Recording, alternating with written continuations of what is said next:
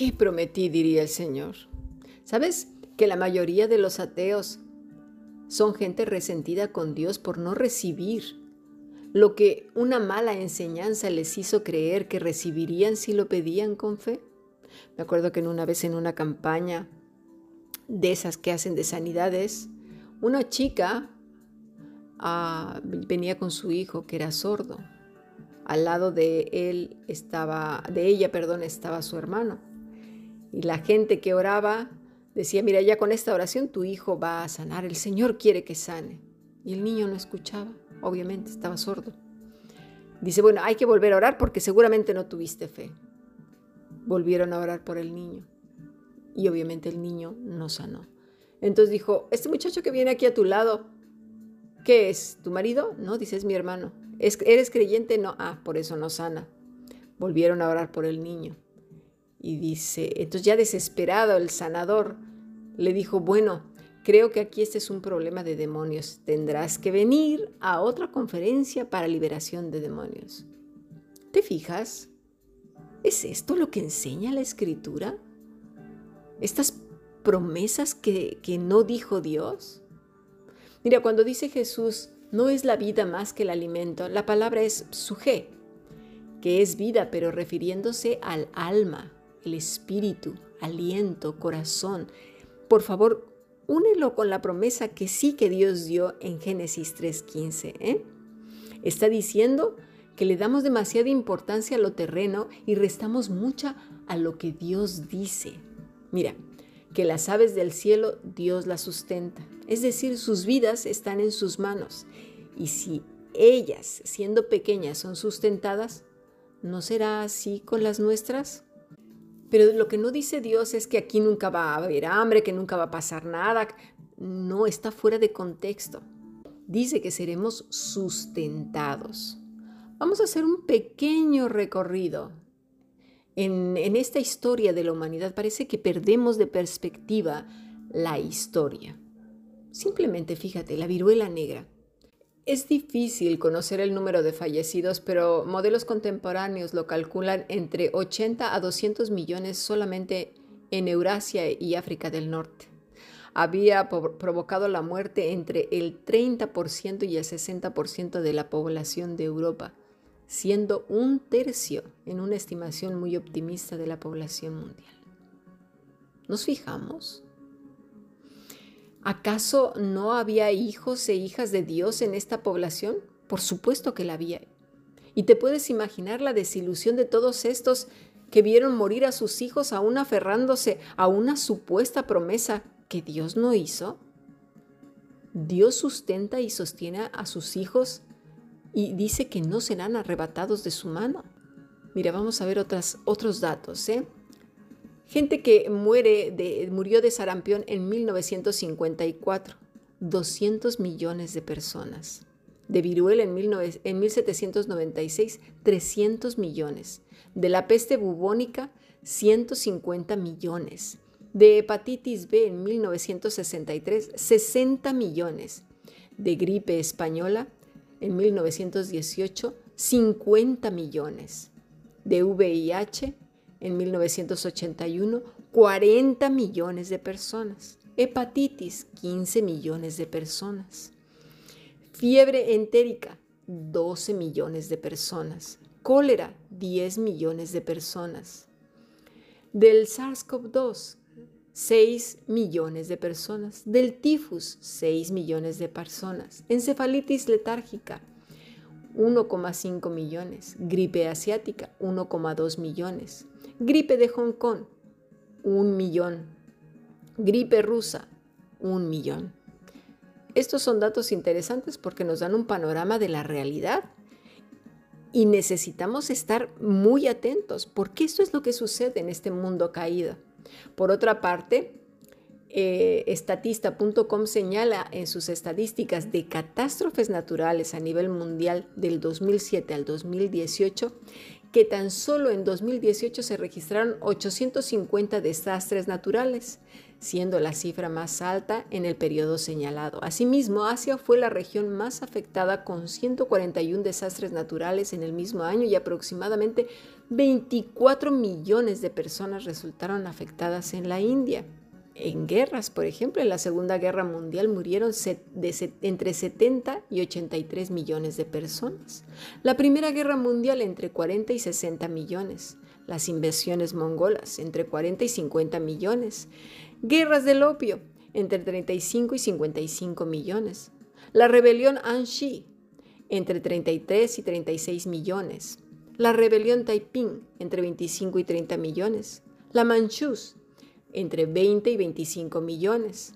Las campañas de Tamerlán, entre, entre 10 y 20 millones.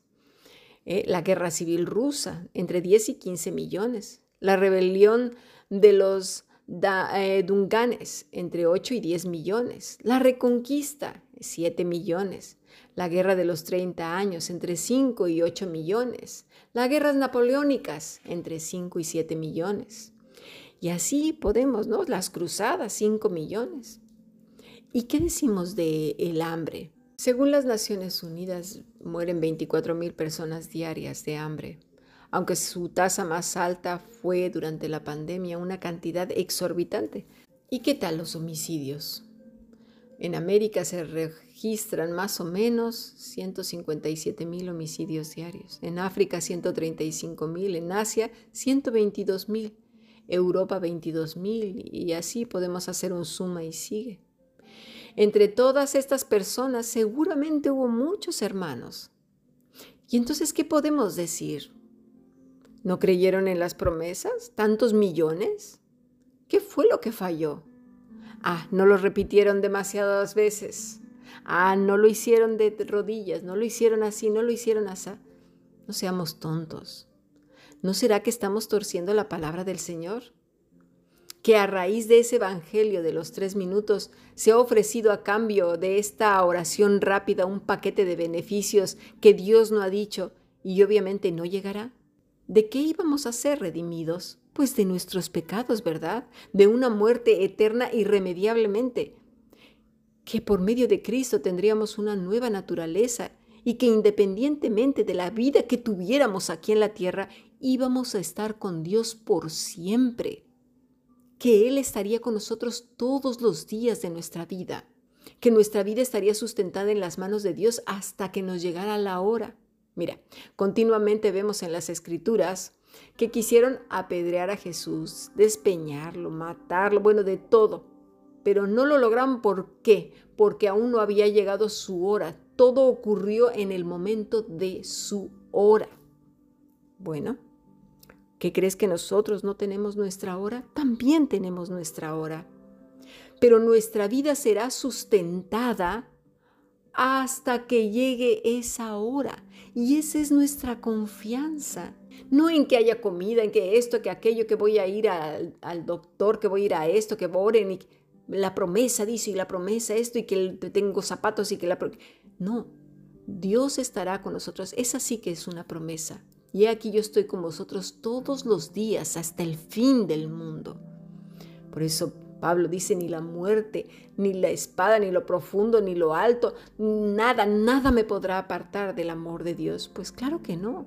Todos estos hermanos, que son por millones, entre ellos había muchísimos, ¿eh? tuvieron que aferrarse a Cristo, su hora había llegado, ya había llegado el tiempo de que tenían que ir a casa con el Padre.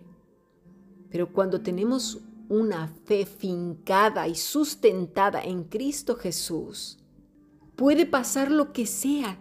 Mira la lista grande de Hebreos 11. Mira a Esteban, el primer mártir, que, que no oró lo suficiente, no se aferró a las promesas. Es que todo es por una buena causa, hay que decírselo. Sí, pues mira, el primero que le dijo una buena causa fue Pedro a Jesús. Sálvate, Señor. Cualquiera diría, pues está diciendo algo bueno. Pero ¿qué le dijo el Señor? Apártate de mí, Satanás. A veces lo que queremos es que sea más librada la carne, ¿eh? que estar buscando el reino de Dios y su justicia, que eso es lo que dice el Señor. Mira, y si la hierba del campo que hoy es y mañana se echa en el horno, horno Dios la viste así, ¿no habrá, hará mucho más a vosotros hombres de poca fe? No os afanéis pues diciendo que comeremos o que beberemos o que vestiremos, porque los gentiles buscan todas estas cosas. Pero vuestro Padre Celestial sabe que tenéis necesidad de todas estas cosas, mas buscad primeramente el reino de Dios y su justicia, y todas estas cosas os serán añadidas. Así que no os afanéis por el día de mañana, porque el día de mañana traerá su afán. Basta cada día su propio mal. ¿No está diciendo que el día no trae mal, ni tampoco trae afán? ¿Quién podrá cambiar lo que Dios tiene ya establecido? Está diciendo Jesús que nuestros días tienen su tiempo también, y eso está bien. La muerte para un creyente no es lo peor. ¿Te fijas que está diciendo que la hierba hoy está y no está? No está diciendo que la hierba va a permanecer siempre. Tenemos que leer bien. Lo que pasa es que tenemos esa enseñanza, ¿eh? ese, ese, evangelio paralelo al, a, la, obra redentora de Cristo, en el que la obra redentora queda, queda opacada para que resalte más una serie de promesas que nos dicen que todo va a estar súper cómodo. Pero eso no es así. Lo que Dios sí dice es que nuestra vida será sustentada hasta el día de nuestra hora. Y la hora solamente lo sabe el Señor.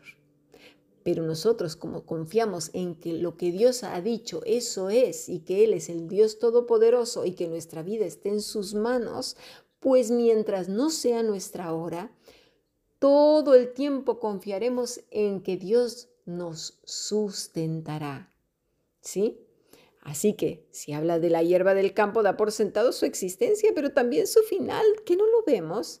El miedo no debe de tener cabida porque esta vida está sustentada hasta el término en que el Señor ya haya establecido para luego marcharnos a casa. Ya sabe el Señor de qué tenemos necesidad y hasta que no llegue el tiempo, Él se encargará de ti y de mí, de maneras sorprendentes, maravillosas. ¿Cuántas veces has estado en peligros en los que cualquiera diría que, que, estuviste a punto de morir? Y de una manera sorprendente, Dios te sustentó porque no era tu hora. En eso descansamos que nuestra vida está en sus manos. Nada nos puede arrebatar de esa mano preciosa que es la mano del Señor. Y mientras estemos con Él, apegados a Él, a la vid verdadera, ya puede pasar lo que sea. Porque hasta que sea nuestra hora, volveremos a casa con nuestro Padre Celestial. ¿De qué pues entonces temeremos? De nada, porque todo está precisamente en sus manos. ¿Lo entendemos? Que el Señor nos bendiga a todos con el entendimiento de su palabra. Que no sea opacada la obra redentora de nuestro Maestro por un paquete de promesas en el que la carne esté bien sustentada.